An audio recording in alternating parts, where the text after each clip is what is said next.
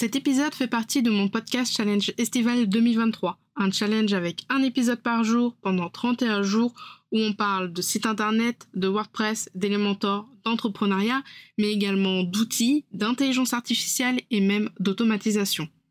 Bon, j'espère que tu es prête avec les pieds dans l'eau parce que je vais lancer maintenant le générique. Bonne écoute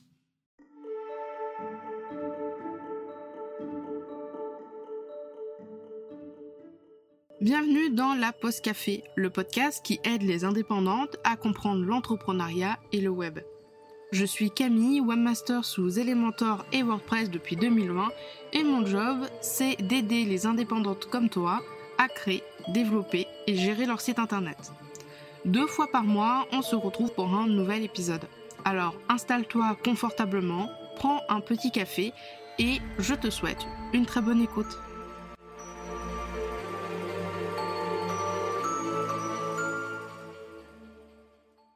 Hello et bienvenue dans ce nouvel épisode. Aujourd'hui, je vais te partager mes extensions WordPress favorites, mes petits euh, chouchous. De la sauvegarde en passant par la performance et puis aussi en passant par de la création de sites et également de la statistique, je suis sûre que tu trouveras bien une extension à tester sur ton site internet après cet épisode. Sache que pour chaque extension, tu trouveras dans la description de l'épisode un lien vers celle-ci. Il y a certains liens qui seront des liens d'affiliation. En gros, si tu passes par mes liens pour prendre une version premium, je recevrai une commission. Les liens qui seront des liens d'affiliation auront une petite astérix euh, pour que tu puisses les reconnaître. On va commencer avec la première extension chouchou qui s'appelle WP Rocket. Alors c'est une extension un petit peu particulière parce que euh, j'en entends parler depuis euh, pas mal d'années de WP Rocket. Je n'ai euh, jamais eu l'occasion de la tester jusqu'à cette année, tout simplement parce qu'il fallait la payer. Elle n'a pas de version gratuite. Et puis ensuite, si on veut aller plus loin, on la paye. Non, non, elle est directement premium, même s'il y a une période de rétractation possible de 14 jours. Donc j'ai toujours été un petit peu réticente. Et là, pour une cliente, on a dû euh, prendre WP Rocket. J'avais pu déjà euh, tester un site sous WP Rocket pour un dépannage euh, en 2021 et j'avoue que c'est vraiment mon, mon extension de performance, de cache, etc. Vraiment chouchou. Alors avec WP Rocket, tu vas pouvoir améliorer drastiquement les performances de ton site internet. Alors quand je dis drastiquement, il faut bien sûr que le site soit bien construit. Si déjà à la base ton site il est très mal construit, euh, tu ne l'as pas forcément optimisé pour gagner en performance, c'est-à-dire compresser les images, euh, ne pas avoir installé 42 extensions, fait que ton site soit euh, pas très lourd.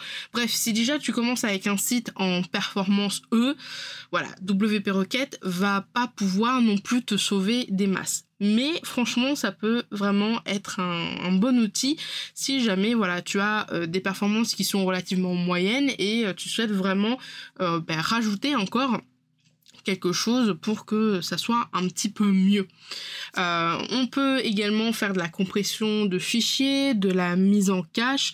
Alors qu'est-ce que c'est la mise en cache? C'est tout simplement que quand tu vas publier par exemple une page sur ton site internet, on va la garder euh, dans une partie du site, dans le cache, dans une petite boîte. Ce qui fait que quand les gens vont aller sur ton site, en fait, le site, il va pas recharger à chaque fois ta page. Il va euh, s'aider de ce qu'il a mis dans la boîte pour la charger et donc pour la charger plus vite. Alors c'est vrai que la mise en cache, c'est super pratique. Euh, parce que voilà, ça permet que le site soit un petit peu plus rapide parce que sinon à chaque fois dès qu'il y a quelqu'un qui va sur une page, il faudrait qu'il affiche tout euh, tout entièrement. L'inconvénient, c'est potentiellement quand tu fais des modifications sur ton site, il faut relativement parfois nettoyer, vider le cache à la main. Souvent dans les extensions, notamment aussi dans WP Rocket, tu as une petite case à cocher pour dire que euh, le cache ne doit pas être activé pour les administrateurs c'est pratique. Si toi tu fais des modifications sur ton site internet et que tu veux vraiment voir à quoi ça va ressembler. Euh, tu peux également euh, voilà, faire en sorte de réduire le temps de réponse avec les serveurs, tu peux nettoyer ta base de données, tu peux euh, bien sûr, donc comme je te le disais, mettre en cache tout ce que tu veux, mais tu peux également mettre des extensions ou des dossiers à exclure de la mise en cache. Il y a certaines extensions qui aiment pas trop la mise en cache et qui aiment pas trop la minification du code. Alors, c'est quoi la minification du code? C'est tout simplement quand on va supprimer tous les espaces, tous les trucs qui ne sont pas forcément utiles, tous les commentaires, etc., etc. C'est plutôt intéressant de mettre euh, des exclusions pour la minification du code. Par exemple, je sais que sur certains sites, j'ai des problèmes avec Elementor quand je fais une minification du euh, JavaScript. Donc souvent, quand il y a WP Requête et que j'installe également Elementor ou Elementor Pro, j'exclus euh, toute l'extension. En fait, je, mets euh, directement le chemin d'extension des mentors dans les exclusions pour euh, le JavaScript. Donc voilà, WP Rocket c'est vraiment une extension pas très compliquée. La documentation elle est énorme, elle est vraiment très bien foutue. Euh, si jamais tu es quelqu'un qui est pas trop euh, tech, euh, qui est pas trop geek sur les bords entre guillemets, je pense que la documentation sur comment est-ce que tu peux configurer WP Rocket sur ton site peut vraiment être intéressant et c'est plutôt assez clair. Donc comme je te le disais, il n'y a pas de version euh, gratuite à WP Rocket, simplement un délai de rétractation de 14 jours et il y a trois abonnements à WP Rocket. Le premier pour un site qui a 59 dollars par an. Le deuxième abonnement c'est à trois sites à 119 dollars par an et puis enfin une, euh, un abonnement en illimité, c'est-à-dire que tu peux installer sur autant de sites que tu veux à 299 dollars par an. Pour ma part, j'ai uniquement la version à 50 dollars, 59 dollars par an, donc pour un seul site. Ma deuxième extension WordPress, chouchou, c'est bien sûr Elementor. Je suis désolée si tu écoutes relativement souvent mes contenus. Enfin, je suis désolée, je suis très contente que tu écoutes euh, mes contenus et que tu écoutes mes épisodes de podcast et que tu me suis peut-être dans mes articles de blog. Mais je suis désolée si je vais encore une fois te parler d'Elementor voilà, j'adore Elementor, j'adore créer des pages sur Elementor. Pour moi, c'est vraiment un jeu de Lego. Euh, donc voilà, donc euh, mon constructeur de page préféré, c'est Elementor. Et l'avantage d'Elementor, c'est que que tu sois euh, débutante ou que tu sois confirmée, tu peux très bien utiliser Elementor pour créer ton site internet. En fait, c'est vraiment quelque chose d'assez incroyable, hein, les constructeurs de thèmes. Quand j'ai commencé WordPress donc j'ai commencé WordPress euh, il y a très longtemps. J'étais j'étais jeune, j'étais même pas au collège. J'ai commencé WordPress quand j'étais même pas au collège, oui, parce que j'installais WordPress sur euh, une clé pour euh, faire des sites internet en local. C'est d'ailleurs les premières fois où j'ai commencé à, à créer des sites et je ne savais absolument pas comment faire en sorte de mettre mon site sur mon serveur local sur ma clé USB Et c'est là que j'ai euh, découvert les blogs, euh, Skyblog, euh, Eclablog, etc., etc. Mais au tout début, je faisais des sites sur WordPress en local pour moi. souvent, c'était pour faire des fiches pour mes mangas ou simplement pour jouer, pour m'amuser. Et euh, il n'y avait pas ces constructeurs de thèmes. En tout cas, je n'en ai pas du tout entendu parler. Et franchement, quand j'ai appris que ça existait, c'est vraiment incroyable tout ce que ça peut faire. Tu n'es pas obligé euh, de toucher au code. Alors, ça a des avantages, ça a des inconvénients. Euh, tu as vraiment une interface de glisser-déposer assez incroyable avec plein d'éléments que tu vas pouvoir personnaliser. Euh, tu vas pouvoir également préenregistrer tes couleurs, tes polices, ce qui fait que tu n'auras pas besoin quand tu vas créer ta page avec Elementor de changer à la main chaque typo, chaque texte, etc., etc tu as plein d'éléments, tu peux faire des diaporamas, tu peux faire des diaporamas d'avis, des galeries, tu peux faire des systèmes de boîtes FAQ, tu peux faire des boîtes qui bougent quand tu passes la souris. Bref, il y a vraiment énormément, énormément de choses et il faut savoir qu'il existe aussi énormément d'extensions qui rajoutent des add-ons. Alors, les add-ons, c'est tout simplement qui rajoutent des fonctionnalités supplémentaires à Elementor. Il y a certaines extensions, elles ont une version payante et d'autres, certaines, elles ont des versions gratuites. Donc voilà, l'avantage d'Elementor finalement un petit peu comme la plupart des constructeurs de pages, mais là je vais parler principalement d'Elementor, c'est qu'avec la version pro, tu vas pouvoir créer ton site internet par-dessus ton thème WordPress. Tu sais, à la base, quand tu veux créer un site, tu installes un thème et puis tu vas pouvoir personnaliser le thème plus ou moins poussé suivant le thème et suivant si tu l'as payé ou pas. Et puis ensuite, tu vas pouvoir, euh, avec Elementor en version gratuite, construire l'intérieur de tes pages. Eh bien avec Elementor en version pro, en fait, tu vas quand même devoir installer un thème. Donc souvent, moi, euh, j'installe euh, Hello Elementor, qui est un thème entre guillemets fait pour les personnes qui souhaitent créer avec Elementor Pro. Et puis, je vais pouvoir changer l'entête, changer le pied de page, changer la page 404, changer la page de maintenance. Je vais pouvoir euh, faire une page spécialement pour les résultats de recherche, etc., etc. Et du coup, je ne dépends pas du thème que j'installe, mais je dépends vraiment de comment je construis mes modèles avec Elementor Pro. Donc Elementor, ils ont une version gratuite qui est fait pour l'intérieur de tes pages il y a certaines choses que tu peux pas faire. Tu peux pas faire de galeries euh, euh, compliquées, tu peux pas faire de blogs globaux, euh, tu peux pas faire de formulaires par exemple, mais relativement genre un petit site euh, plutôt sympathique. Si tu as un bon thème, je pense que avec un très bon thème genre Asta, Astra par exemple, ou un bon thème comme je cherche le nom. Mince, j'ai plus le nom comme, euh, comme H aussi, ça peut très bien aller avec euh, Elementor en version gratuite. Mais euh, dans la version Pro, du coup, tu as plusieurs abonnements. Tu as l'abonnement à Elementor Pro pour un site à 59 dollars par an. Pour trois sites, c'est 99 dollars par an. Pour 25 sites, c'est 199 dollars par an. Et puis enfin, pour 1000 sites, mais ça c'est pour les grandes agences, tu en as pour 399 dollars par an. Troisième extension que je veux te présenter cette fois-ci, c'est une extension de sécurité qui s'appelle Item Security. Alors, euh, on en a déjà parlé dans un précédent épisode de podcast. Il y a aussi l'épisode de podcast des 7 bonnes pratiques pour sécuriser ton site WordPress. Mais voilà, je fais un petit rappel, la sécurité de ton site WordPress, c'est important, comme n'importe quel site, comme n'importe quel compte que tu aurais sur d'autres plateformes. Euh, mais voilà, moi j'ai décidé de prendre Item Security parce que c'est ce qui me paraissait le plus simple. Je sais qu'il y a WordFrance Security, je l'ai testé et je l'ai trouvé moi-même très compliqué, je savais pas trop comment l'installer, comment trop la configurer, donc je suis partie chez Item Security. Globalement, elles font à peu près euh, le même job les deux. Euh, donc, elle permet de protéger ton site contre des menaces en ligne. En fait, tu vas pouvoir prévenir des attaques brutes, c'est-à-dire quand quelqu'un va, par exemple, soit euh, c'est quelqu'un, soit alors c'est tout simplement des, robots hein, qui sont envoyés, ils vont tester ben, les noms d'utilisateurs les plus fréquents, admin, admin 1, 2, 3, etc., etc. Ils vont aussi parfois utiliser l'adresse mail que tu mets euh, à disposition dans les mentions légales, donc l'adresse mail de contact officielle genre hello-camille-davidp15.fr par exemple, pour essayer de rentrer sur ton site et puis ils vont tenter de craquer le mot de passe. Avec Item Security, tu peux euh, prévenir bien sûr de ces attaques brutes en les bloquant et puis en limitant tout simplement les connexions. C'est-à-dire au bout de trois fois où euh, ben, le nom d'utilisateur euh, il n'a pas réussi à mettre le bon mot de passe, il est bloqué pendant tant de temps.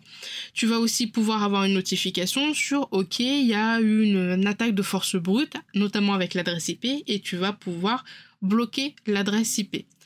Tu vas pouvoir aussi détecter les changements suspects de fichiers, euh, par exemple si jamais euh, ton site, dans les fichiers de ton site, il y en a certains qui euh, sont modifiés, Item Security va t'envoyer un mail pour te dire attention, il y a certains fichiers qui ont changé.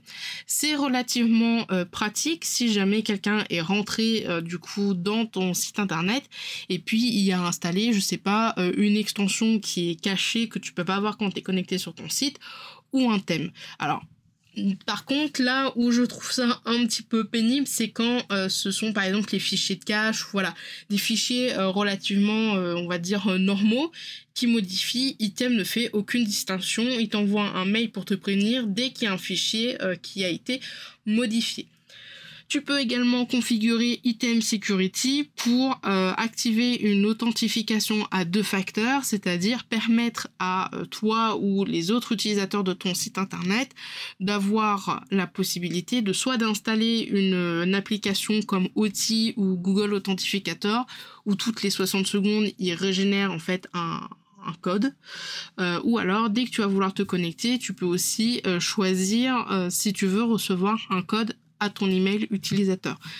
Ça peut déjà être un premier, un deuxième palier, on va dire, pour sécuriser ton site internet. L'interface de Item Security est relativement simple, pareil que pour la configuration et son utilisation. Franchement, euh, tout est guidé. Au début, quand tu vas installer l'extension et quand tu vas vouloir la configurer, il va te demander si c'est un site de boutique en ligne, un blog, un portfolio, etc., etc. Il va euh, essayer de te donner le plus d'indications possible si jamais euh, tu ne sais pas trop ce qu'il faut que tu fasses. Donc franchement, comparé à War France où j'ai galéré, j'ai pas compris comment me dépatouiller avec cette extension. Item Security, là-dessus, euh, je trouve ça vraiment assez euh, incroyable que la configuration soit euh, un peu prise par la main. Il y a une version gratuite, d'ailleurs c'est celle-là que j'utilise pour les sites de mes clientes et pour la mienne, mais il y a aussi des, enfin une partie premium si tu veux aller plus loin. Pour un site, c'est 99 dollars par an. Pour 5 sites, c'est 199 dollars par an. Et pour 10 sites, c'est 249 dollars par an. Alors là, l'extension que je vais te présenter, je suis pas peu fière de te la présenter. C'est tout simplement une euh, extension en alternative à Google Analytics. Ça s'appelle Burst Statistics et c'est fait par Compliance, euh, l'extension euh, qui permet de mettre sa politique de cookies, faire la fenêtre, etc., etc. Donc voilà, je l'ai découverte comme ça d'ailleurs parce que en configurant mon extension compliance pour les cookies, au moment de dire voilà comment je, je récoltais les statistiques de mon site internet, j'avais bien sûr Google Analytics et il m'a proposé Burst Statistics et donc j'ai voulu tester et franchement je suis red dingue de cette extension. Vraiment, c'est une extension qui est euh, beaucoup plus euh, friendly euh, RGPD etc que Google Analytics étant donné que toutes les données de Burst Statistics sont anonymisées et elles sont toutes hébergées localement alors que Google Analytics s'est hébergé aux États-Unis. Donc euh, niveau RGPD, c'était un petit peu moyen.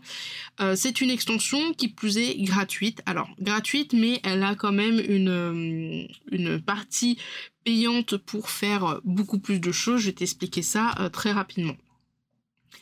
Burst Artistic, du coup, ça permet de voir le trafic sur ton site internet et puis de suivre aussi un petit peu ce trafic.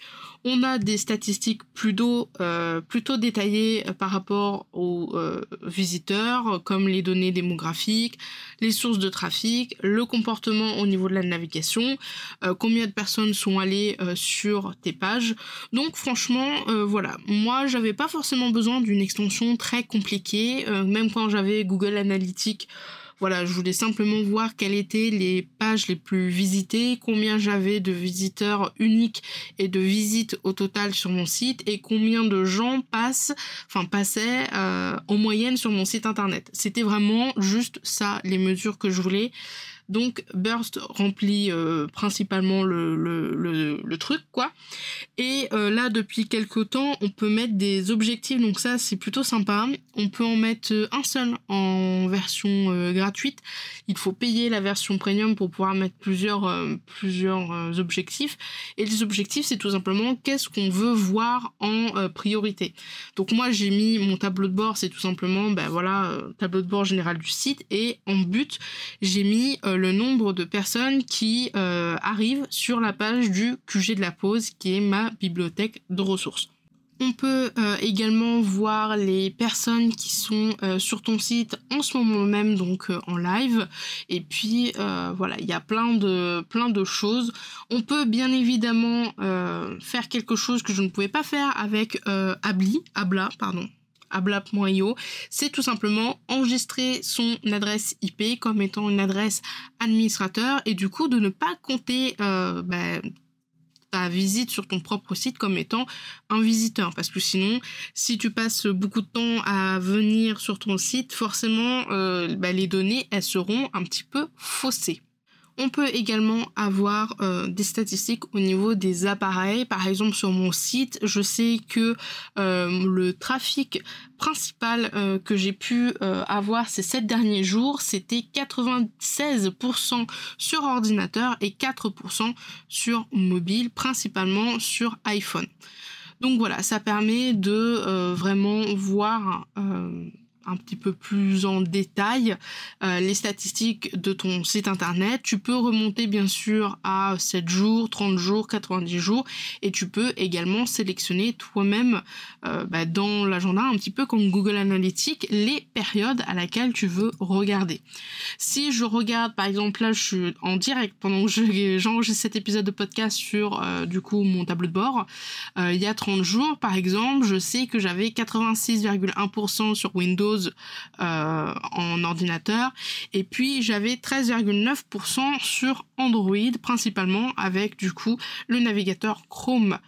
Euh, je sais que mon trafic principal pendant ces 30 derniers jours, c'était euh, Google, Instagram, Pinterest.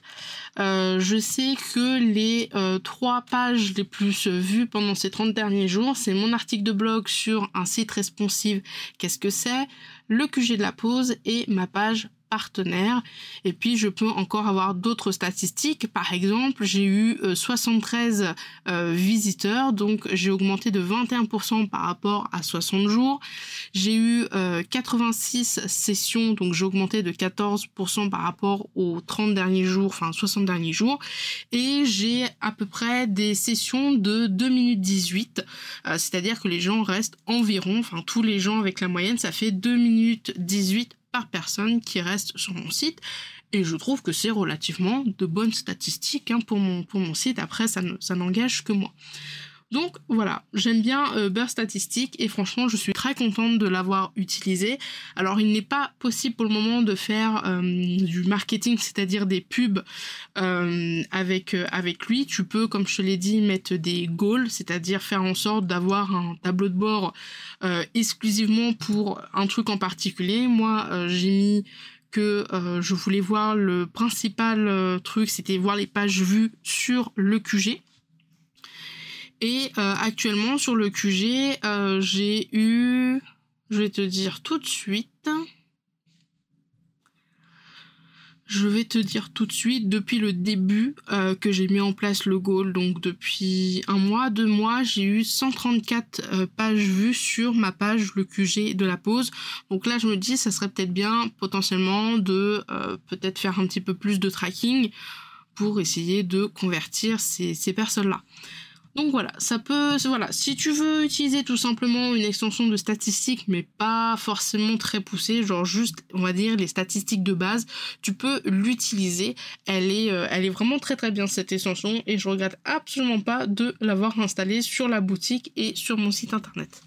La euh, cinquième extension dont je vais te parler, c'est une extension que euh, j'ai mis à l'avant dans l'épisode de podcast sur les outils pratiques pour ton entreprise partie 1. Je te mettrai le lien de l'épisode de podcast dans la description. C'est tout simplement Real Media Librairie. Je sais pas si tu connais ce, cette frustration quand tu as euh, un article, enfin quand tu as un blog ou quand tu as une boutique en ligne et puis que euh, tu ajoutes de plus en plus d'images, de plus en plus de pictos et que euh, des fois bah tu veux reprendre des anciennes images et là tu commences à scroller, à scroller, à scroller indéfiniment jusqu'à trouver l'image en question et tu perds énormément de temps. Eh bien, Real Media Librairie, en fait, c'est une extension qui va permettre de gérer tes médias. Tu vas pouvoir les organiser dans des dossiers, des sous-dossiers, des sous-sous-dossiers. Et puis, euh, du coup, ça va permettre d'avoir une, une médiathèque avec des dossiers, donc beaucoup plus simple de retrouver les images. L'avantage de euh, Real Media Library, c'est que peu importe dans quel dossier tu mets l'image, ça n'influe absolument pas la visibilité de l'image et le lien. Donc c'est plutôt pratique finalement. Grosso modo, pour euh, ce faire, il suffit d'installer l'extension. Quand tu vas aller dans ta médiathèque, tu vas avoir un petit icône de dossier avec un plus. Tu vas cliquer sur le plus pour créer ton dossier. Et ensuite, tu auras qu'à sélectionner les images que tu veux. Euh, et les glisser, déposer dans le dossier euh, que tu souhaites. Personnellement, j'ai une certaine organisation. J'ai un gros dossier qui s'appelle article de blog divisé en sous-dossiers par année, donc 2020, 2021, 2022, 2023. Et dans ces sous-dossiers, j'ai encore d'autres sous-dossiers avec euh, comme nomenclature la date et le nom de l'épisode.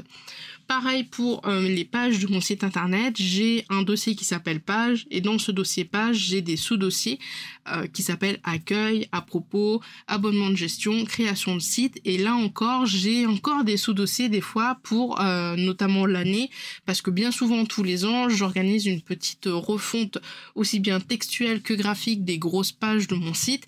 Et ça me permet de vraiment ranger mes images par rapport à la date. Par exemple, si j'ai si je cherche une image de euh, ma page de service sur les abonnements de gestion euh, de 2021, je sais que je vais aller dans page abonnement de gestion 2021.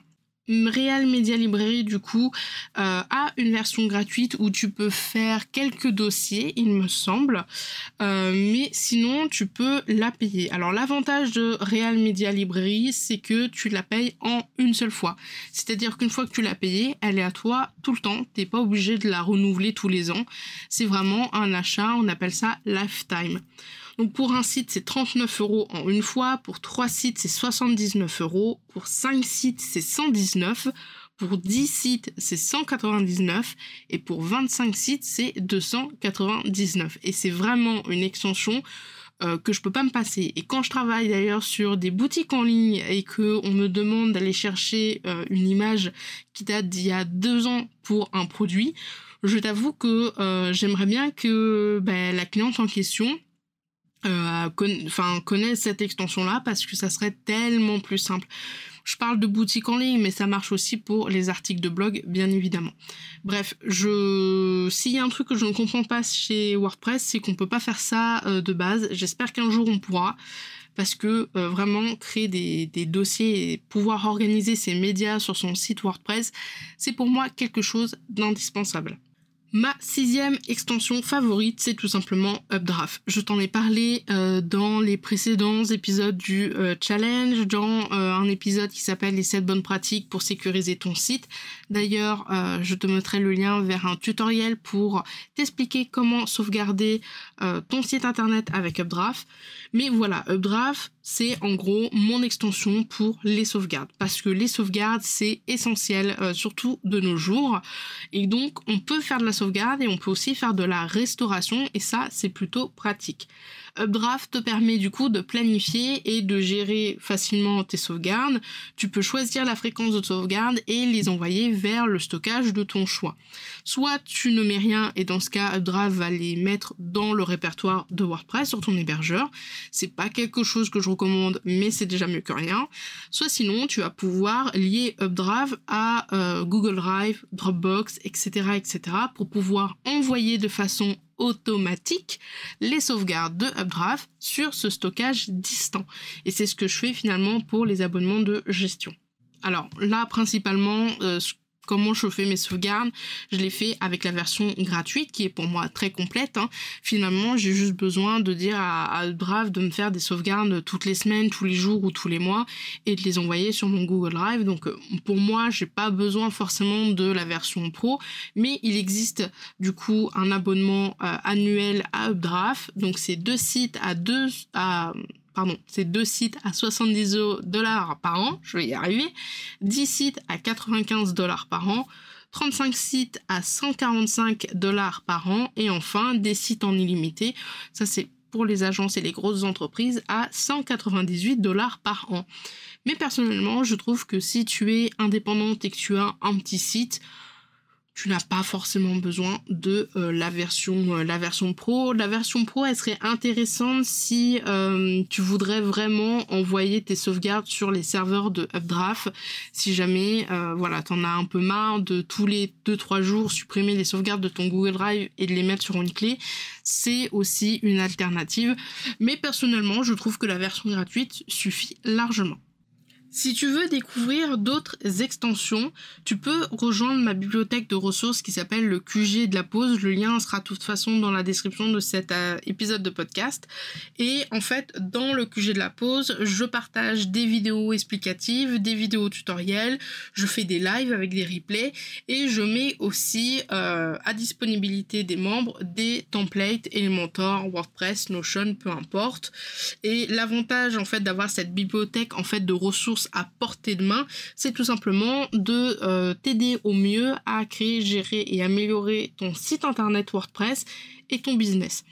Pourquoi je te parle du QG de la pause? Tout simplement parce que dans le QG, j'ai mis une ancienne ressource que j'avais faite quand je me suis lancé, qui est tout simplement un PDF avec les 28 extensions utiles et pratiques à tester et à utiliser sur ton site internet. Donc si jamais ça t'intéresse d'avoir des extensions supplémentaires à tester, n'hésite pas à rejoindre le QG pour aller lire ce PDF. Voilà, on a vu ensemble un petit peu mes extensions chouchou WordPress que j'adore utiliser et installer dans cet épisode de podcast. Les extensions, faut se rappeler un petit peu, ce sont quand même des outils puissants qui te permettent d'améliorer différents aspects de ton site, que ce soit en termes de vitesse, de sécurité, de gestion, d'organisation, mais également euh, certaines extensions te permettent d'améliorer l'expérience utilisateur, expérience visiteur. Il faut faire quand même cependant attention à ne pas avoir trop d'extensions inutiles d'installer sur ton site internet parce que ça peut être vraiment dangereux au niveau de la sécurité et de ne pas avoir la main lourde sur l'installation des extensions. Les extensions, c'est un petit peu comme le chocolat. Euh, trop de chocolat tue le chocolat. Ben, trop d'extensions, ça peut euh, vraiment tuer ton site, que ce soit au niveau des euh, portes ouvertes au piratage que au niveau des performance et de la compatibilité entre toutes les extensions. Voilà, c'est fini pour aujourd'hui. Je te souhaite une très bonne journée ou une très bonne soirée. Je te retrouve demain pour un prochain épisode, pour l'épisode 7 plus exactement, du podcast Challenge Estival 2023. Salut, salut Tu as aimé cet épisode et tu ne veux pas rater les prochains? Alors abonne-toi à la pause café sur la plateforme de ton choix. Et si la pause café te plaît, n'hésite pas à me laisser un avis et une note sur Apple Podcast pour le faire découvrir à d'autres entrepreneurs. Si tu n'as pas Apple Podcast, pas de souci, tu peux le partager autour de toi en me mentionnant avec Camille David et 15. Sur ce, je te souhaite une très bonne journée, une très bonne semaine et je te dis à la prochaine dans un prochain épisode. Salut salut